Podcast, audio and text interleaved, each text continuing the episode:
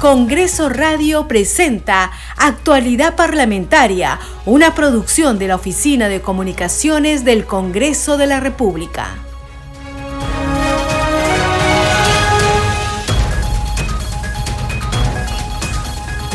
¿Cómo están? Bienvenidos a su programa Actualidad Parlamentaria. Les saluda Carlos Alvarado y estos son los titulares. La Comisión Especial del Congreso de la República, encargada de la selección de candidatos para la elección de defensor del pueblo, acordó continuar con el proceso. Su presidente, Manuel García Correa, de Alianza para el Progreso, dispuso que la primera sesión ordinaria continúe hoy desde las 5 de la tarde. La decisión se tomó luego que el grupo de trabajo rechazara la propuesta de la bancada de cambio democrático Juntos por el Perú que pedía suspender el proceso por una disposición judicial. Inmediatamente se aprobó modificar el cronograma y permitir la mayor cantidad y pluralidad de postulantes. La Comisión de Descentralización junto a la de Economía debatirán hoy el pedido de delegación de facultades del Ejecutivo para la reactivación económica. La Comisión de Constitución dejó al voto el proyecto que amplía los impedimentos para postular y ejercer la función pública a los sentenciados por terrorismo, corrupción, violación sexual, homicidio y otros delitos.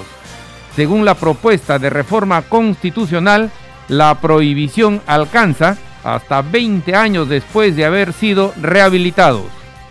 La comisión aprobó por amplia mayoría el proyecto de resolución legislativa que modifica el artículo 26 del reglamento del Congreso para crear el Centro de Modalidades Formativas del Parlamento Nacional.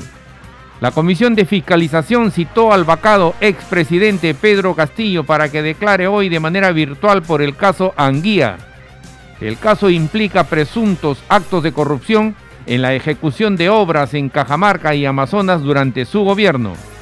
La Comisión de Relaciones Exteriores aprobó la moción de orden del día que expresa su rechazo a las declaraciones del presidente de Colombia, Gustavo Petro, contra la Policía Nacional del Perú y lo declara persona no grata.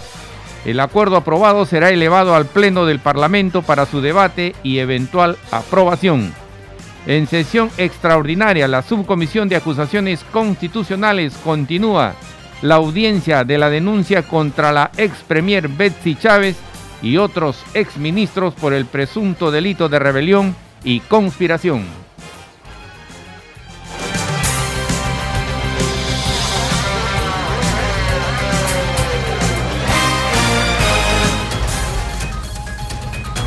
Desarrollamos noticias en actualidad parlamentaria.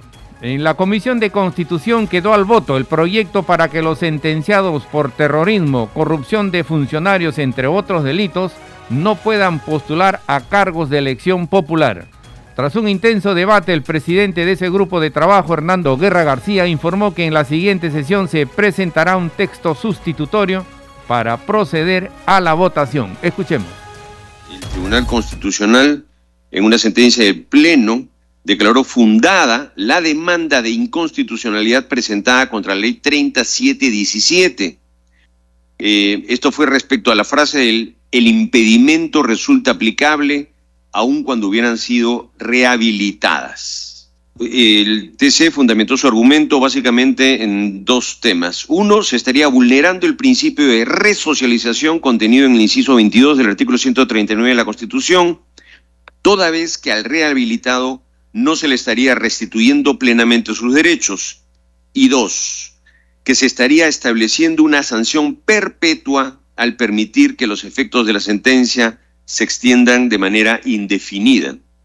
Por lo que la presente propuesta, a fin de no caer en los vicios de inconstitucionalidad, acota el alcance del inciso 22 del artículo 139 de la Constitución respecto de la resocialización, modificando además el contenido de los artículos 34A y 39A de la Constitución, constitucionalizando los impedimentos ya mencionados que no estaban constitucionalizados, y esta es la, salida frente a lo que dijo el TC, y estableciendo un periodo de extensión del impedimento de hasta 20 años de rehabilitada la pena. Es decir, se da salida a los dos temas tocados. Uno se constitucionalista y luego se establece un límite.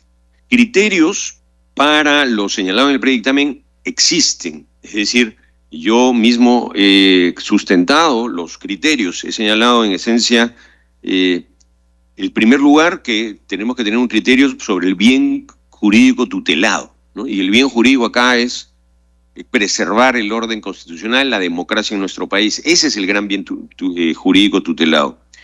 Luego he señalado que hay otros criterios que se han puesto ahí. En primer lugar, que la conducta eh, por la cual se le impide postular a alguien sea una conducta eh, altamente ofensiva y pluriofensiva. Ese es un segundo criterio. Es decir, hay conductas que no son pluriofensivas ni altamente ofensivas, pero que dan lugar a una condena penal. Eh, luego que sea, pues, eh, sean delitos dolosos y de penas gravosas. Ese es otro criterio que hemos señalado. Con ese cuarto criterio podemos buscar consensuar, vamos a ver un texto sustitutorio, eh, conversarlo con, ustedes y sus asesores y ver qué podemos, en qué podemos consensuar. La Comisión de Constitución aprobó el predictamen del proyecto de resolución legislativa que propone modificar el artículo 26 del reglamento del Congreso con la finalidad de crear el Centro de Modalidades Formativas del Parlamento Nacional. Escuchemos. Voy a exponer el predictamen recaído en este proyecto de resolución del Congreso que propone modificar el artículo 26 del reglamento del Congreso para poder crear el Centro de Modalidades Formativas del Congreso de la República. Eh, hay que indicar que el Congreso de la República no cuenta desde hace varios años con una modalidad para prácticas preprofesionales que podría ser pues una cantera y beneficiar a futuras generaciones de, de profesionales que quieran ser parte del soporte técnico del Parlamento o por lo menos también tener una experiencia cercana al trabajo político. Esta comisión considera conveniente la creación de un centro de modalidades formativas en el Parlamento que permitirá eh, lo que he señalado. Por estos motivos, esta comisión propone la existencia de un centro de modalidades formativas en el Congreso que se rija por el estatuto, por su estatuto aprobado por la mesa directiva, eh, que contemple por lo mínimo, eh, por, por lo menos lo siguiente. Uno, clases de modalidades formativas de servicios, ya sea prácticas preprofesionales y profesionales, las que tienen un plazo máximo de duración de un año no renovable. Dos, su ámbito de aplicación exclusivo a estudiantes y egresados, pertenecientes al tercio superior de carreras profesionales, necesariamente, esto sería necesariamente indispensable para ello.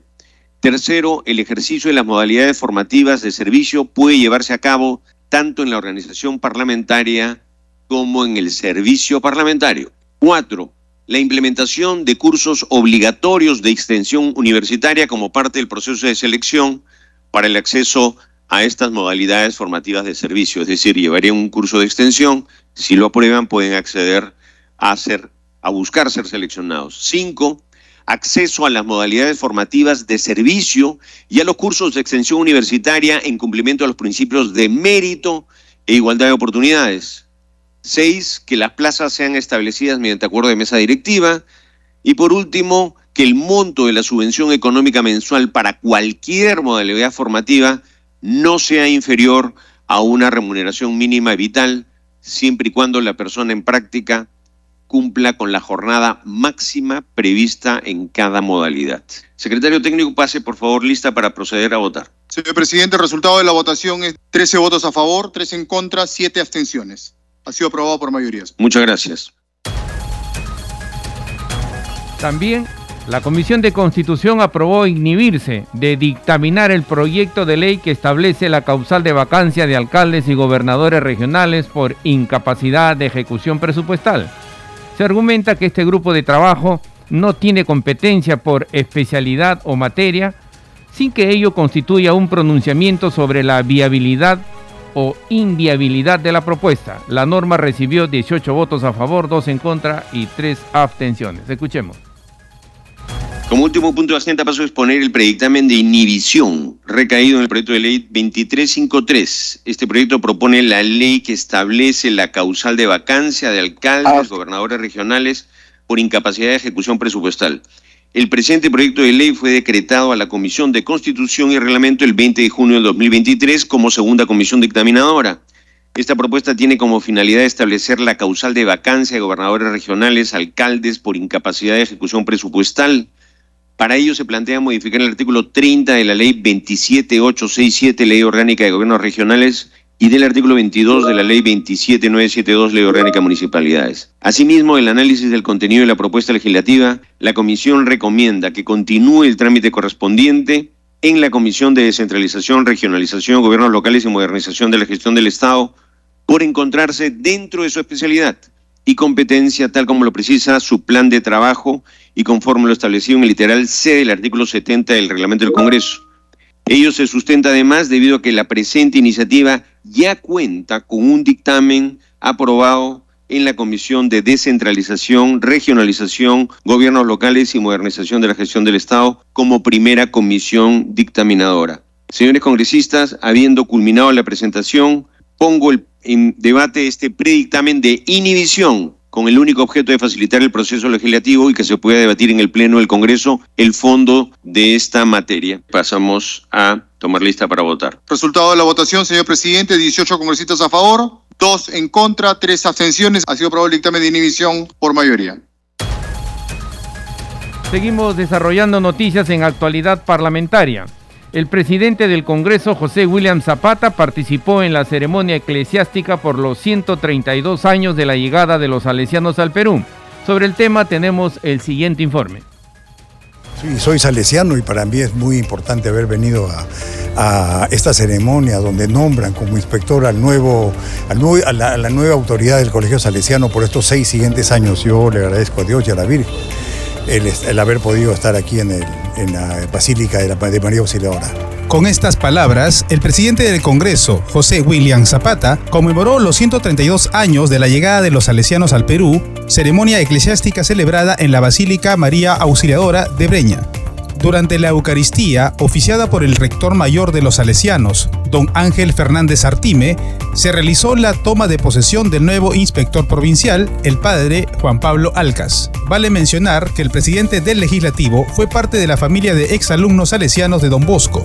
La congregación salesiana de Don Bosco se han caracterizado por preparar a los jóvenes. La razón o el fin de la congregación son los jóvenes, la educación de los jóvenes. Hay miles de miles de, exalumnos salesianos que, estamos en, en todo el Perú y también en el mundo. De esta ceremonia eclesiástica también participó el ministro de Justicia y Derechos Humanos, José Tello Alfaro. Seguimos desarrollando noticias en actualidad parlamentaria. Por mayoría, la Comisión de Relaciones Exteriores acordó expresar su rechazo a las declaraciones del presidente de Colombia, Gustavo Petro, contra la Policía Nacional del Perú y además lo declaró persona no grata para nuestro país. El acuerdo será elevado al Pleno del Parlamento Nacional. Escuchemos. El Congreso de la República acuerda. Primero, expresar su rechazo a las inaceptables declaraciones del señor Gustavo Francisco Petro Urrego, presidente de la República de Colombia, que constituyen una ofensa a nuestra Policía Nacional del Perú, a la República del Perú y al banalizar el holocausto, constituyen también una ofensa a todo el pueblo judío, muchos de cuyos integrantes son nacionales peruanos. Segundo, declarar persona no grata al señor Gustavo Francisco Petro Urrego, presidente de la República de Colombia. Tercero, exhortar al Ministerio del Interior y al Ministerio de Relaciones Exteriores para que cada uno dentro de sus competencias realicen las acciones necesarias para garantizar que el señor Gustavo Francisco Petro Urrego, presidente de la República de Colombia, no ingrese al territorio nacional. Cuarto, solicitar al Ministerio de Relaciones Exteriores que eleve a través de sus canales diplomáticos la presente moción de orden del día al señor Eufrasio Morales, ministro plenipotenciario de Colombia en el Perú. Quinto, expresar su más profundo pesar a los familiares de los policías asesinados el 11 de febrero pasado en el Valle de los Ríos Apurímac, N y Mantaro, Brain, y al mismo tiempo reiterar el rechazo al terrorismo tanto nacional como extranjero. La moción eh, está clarísima. Secretaria Técnica, por favor, proceda al llamado de la votación. Señora Presidenta, la moción de orden del día ha sido aprobada por mayoría, con 13 votos a favor, tres votos en abstención y ningún voto en contra. Entonces la moción ha sido aprobada por mayoría. Y la presidenta de la Comisión de Relaciones Exteriores, María del Carmen Alba, calificó de lamentables y vergonzosas las expresiones del mandatario colombiano Gustavo Petro. Nos corresponde, dijo, defender a nuestra Policía Nacional. Escuchemos. Eh, hemos tenido una sesión extraordinaria para aprobar esta moción que rechaza las expresiones del presidente colombiano Gustavo Petro eh, expresiones lamentables, expresiones realmente vergonzosas, comparar a la Policía Nacional de Perú con las tropas nazis. Además, el mismo día en que atacan a nuestra policía mueren siete efectivos. Eso no se puede permitir. No vamos a, a aguantar y soportar ese tipo de declaraciones de un presidente, de efectivamente, de un país hermano, pero los colombianos tienen la culpa, pues, eh, de las declaraciones de su presidente. Eh, más bien deben de estar preocupados, porque en cualquier momento eh, tampoco creo que respete mucho a su policía. Pero lo que les iba a comentar, además de rechazar esas declaraciones, estamos declarando persona no grata al presidente Petro y estamos exhortando y solicitando a la Cancillería eh, para que haga lo mismo y además eh, exhortando al Ministerio de Interior y a Migraciones para que vean la posibilidad que eh, no lo dejen ingresar al país.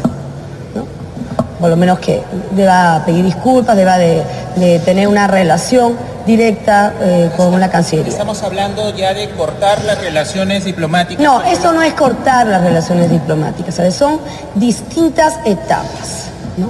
Aquí no podemos eh, eh, dejar de pronunciarnos. Y el Congreso es un foro político y nosotros tenemos que pronunciarnos y rechazar y defender a nuestra Policía Nacional, que es lo que nos corresponde.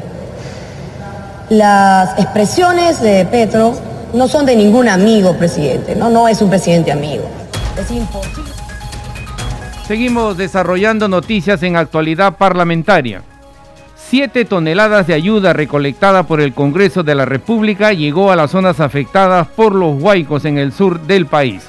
Sobre el tema tenemos el siguiente informe que ha preparado nuestra colega Helen Vances.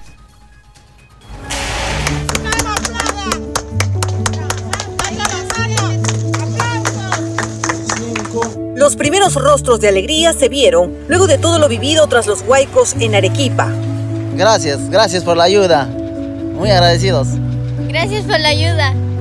Los donativos del Congreso de la República han llegado al puesto de la policía, puesto de auxilio rápido de Uraski, aquí en la municipalidad Mariano Nicolás Balcarce. Se están descargando también esta ayuda humanitaria que consiste en agua, arroz, azúcar, aceite también y distintas mantas que han sido recolectadas por el Comité de Damas del Congreso de la República. Siete toneladas de productos no perecibles y objetos de emergencia se convirtieron en la esperanza para los pobladores de Mariano Nicolás Valcárcel, ubicado en Camaná, región Arequipa. Otra camioneta que se va con ayuda para el pueblo de Secocha. Muchísimas gracias, Muchísimas gracias. ¿Dónde se va la ayuda? A Secocha, al calle Los Ángeles. Los damnificados de Los Ángeles. Así recibieron la ayuda del Congreso de la República. Necesitamos ayuda, necesitamos carpas, colchones. Me, parece perfecto todo el apoyo y la ayuda que están trayendo, se les agradece. Muchísimas gracias al Comité de Damas y a las personas que han colaborado, contribuido con este granito de arena que eso de alguna manera va a aliviar, no para nosotros, sino para nuestros hijos. Muchas gracias. A seis horas del centro de Arequipa por carretera, pasando por Uchumayo, La Joya, Siguas y Cabaná, se encuentran los centros poblados que se convirtieron en nuestro destino. La plaza de Uraski, capital del distrito de Mariano Nicolás Valcárcel, fue el punto de encuentro con los dirigentes de los centros poblados afectados por los huaicos, que han dejado hasta ahora 18 muertos reportados, más de mil damnificados y 4.000 afectados. Se trata de Miski 1, Miski 2, San Martín y Secocha, los mismos que hace unos días sufrieron los embates de la naturaleza y la desesperación de ver ante sus ojos cómo sus casas eran arrasadas con lodo y piedras. Ellos no deben invadir lugares de riesgo. Es lo mismo que ha pasado anteriormente, donde ellos caprichosamente se han metido en lugares de riesgo. Ahora nosotros somos afectados por culpa de ellos porque tenía su cauce el Guayco hacia el río. ¿Quiénes ellos? ¿Quiénes han invadido? La parte de los mineros informales, ilegales. Una semana después, así lucían las zonas más afectadas de esta parte de Arequipa. Negocios perdidos, viviendas cubiertas por el lodo y fallecidos en medio del desastre. Calle Los Ángeles. Lleno de tiendas. Todos han perdido todo. El congresista Edwin Martínez, representante de la región Arequipa, tuvo contacto con los pobladores más afectados de esa tragedia y les hizo llegar las donaciones del Congreso de la República, de los trabajadores del Congreso y del Comité de Damas del Congreso de la República. Esperemos que con esto de alguna u otra forma, por unos días siquiera puedan este, saciar el hambre, la sed y tenemos que seguir trabajando en esto porque hay muchísima necesidad. Han venido paquetitos de kilo de azúcar, paquetitos de, de 3 kilos o 2 kilos de arroz, ha venido este, galletas, aceite, leche, agua, fideos, eh. Ante la ausencia del alcalde de Urazqui, el congresista Martínez coordinó las acciones de distribución con el efectivo policial encargado del puesto de auxilio rápido de la zona pero lo llamé al capitán y él muy generosamente ha coordinado con la población para que podamos entregar estos alimentos. Yo soy el comisario de Minas Ocoña, de la zona de se ha habido afectada por este tema del desastre natural. Sí, justamente nuestra tarea principal es ayudar.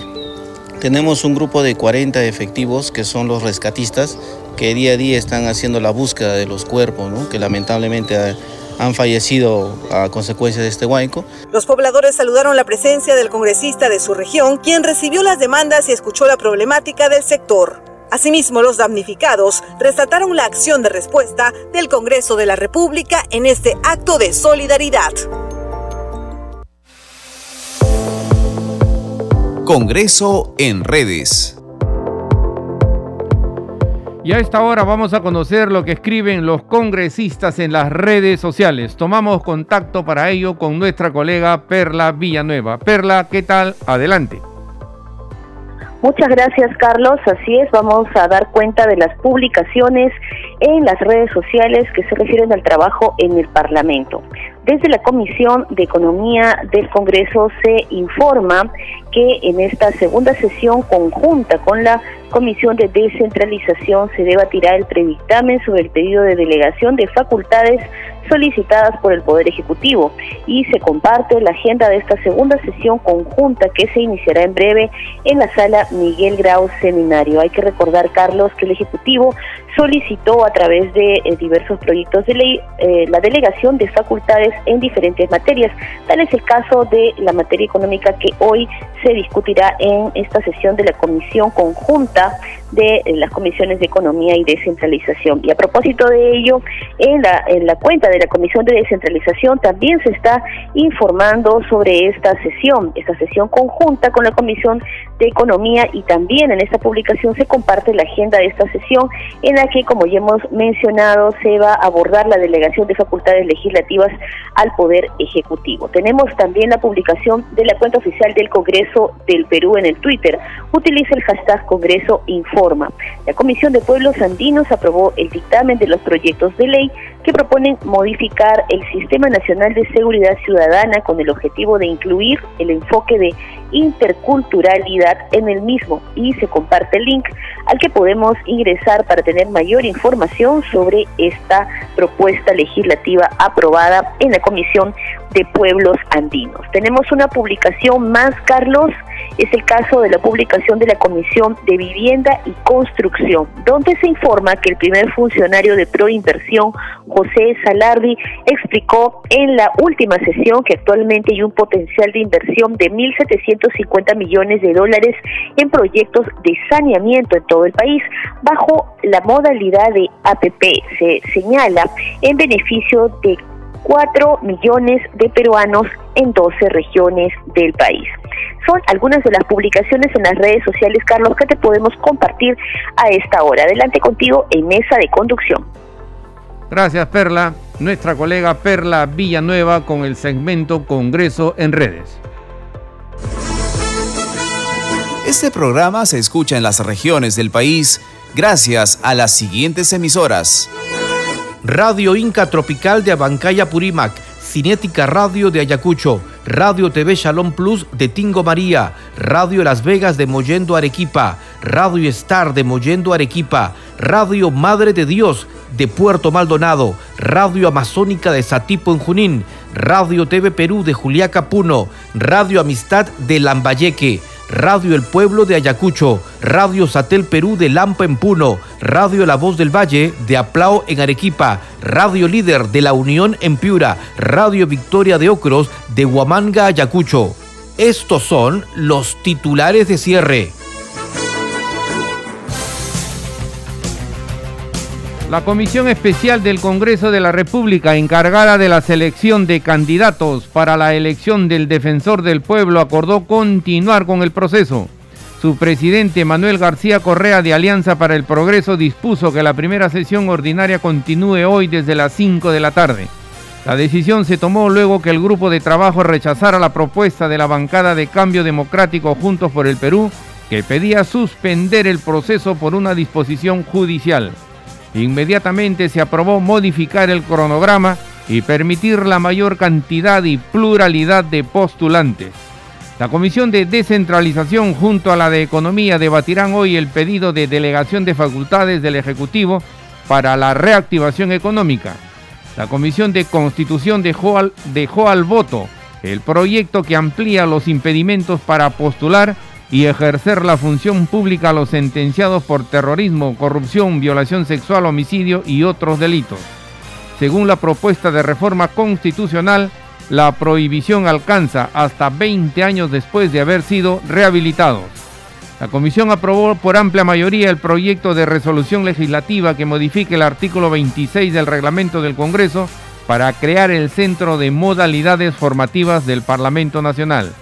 La Comisión de Fiscalización citó al vacado expresidente Pedro Castillo para que declare hoy de manera virtual por el caso Anguía.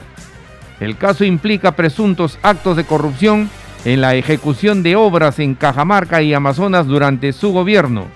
La Comisión de Relaciones Exteriores aprobó la moción de orden del día que expresa su rechazo a las declaraciones del presidente de Colombia, Gustavo Petro, contra la Policía Nacional del Perú y lo declara persona no grata.